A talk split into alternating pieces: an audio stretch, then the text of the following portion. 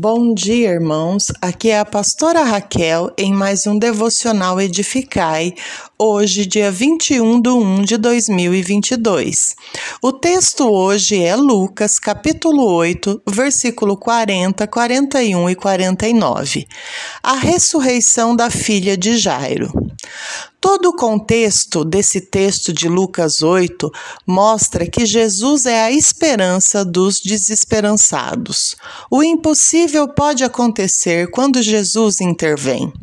Aqui, Jesus ressuscita a única filha de um líder religioso, mostrando que também tem poder sobre a morte. Jairo tinha uma causa urgente para levar a Jesus. A sua filhinha estava à beira da morte, a filha única e tinha 12 anos. Todos os recursos para salvar a menina haviam chegado ao fim. Jairo então busca Jesus com um profundo senso de urgência.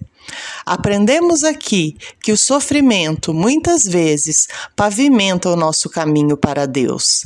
As aflições tornam-se fonte de bênçãos quando elas nos levam a Jesus. Muitos, através do sofrimento, correm perto de Jesus. Jairo era chefe da sinagoga, um líder na comunidade. A sinagoga era lugar onde os judeus se reuniam para ler o livro da lei, os salmos, os profetas profetas, ensinando seus filhos o caminho do Senhor e da lei. A posição religiosa, social e econômica de um homem, entretanto, não o livra do sofrimento. Jairo era um homem rico e influente, mas a enfermidade chegou à sua casa. O seu dinheiro e a sua influência não conseguiram manter a morte do lado de fora da sua casa. Jairo se humilhou diante de Jesus. Ele se prostrou e reconheceu que estava diante de alguém maior do que ele e do que os líderes judaicos na qual ele conviviam. Maior do que a própria sinagoga, ele reconheceu o poder de Jesus, prostrou-se e nada exigiu, mas pediu com humildade. Ele se curvou e não expôs os seus predicados e nem tentou tirar proveito da sua condição social ou posição religiosa. Não há lugar na terra, meus irmãos, mais alto do que os pés de Jesus. Cair aos pés de Jesus é estar de pé. Por isso, se proste aos pés do Senhor, para que todos os dias você possa se manter de pé. Jairo recebe um recado da sua casa. A sua filha morreu, agora é tarde. Não adianta mais incomodar o mestre. Na visão daqueles amigos, as esperanças haviam se esgotado.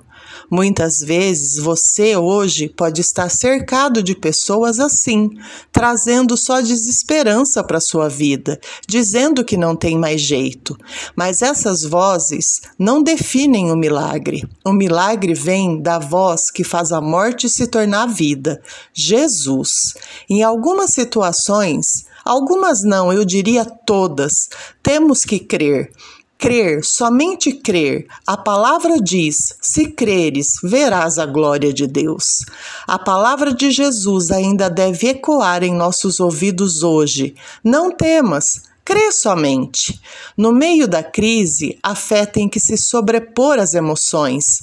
Muitos hoje deixam as emoções dominarem, mas não podemos, queridos, principalmente hoje diante do cenário que estamos vivendo. Coloque essa palavra na sua mente e coração todos os dias. Utilize desse recurso, a fé, e creia somente. Não deixe a emoção te dominar.